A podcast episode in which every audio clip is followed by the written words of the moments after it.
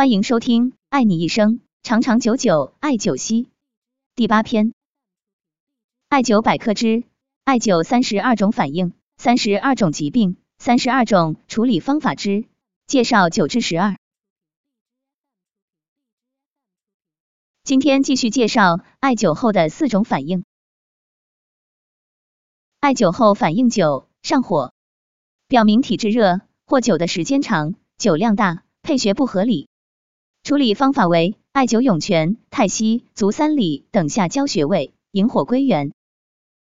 艾灸后反应时，百会冒热风，表明虚火旺。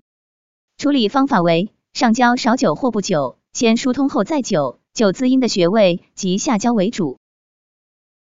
艾灸后反应十一，余悸冒热风，说明肺部有热。处理方法为疏通手太阴肺经，经下焦为主灸或涌泉。艾灸后反应十二，手心冒热风，表明心肺火旺。处理方法为上焦部位少灸或不灸，好转反应后正常灸。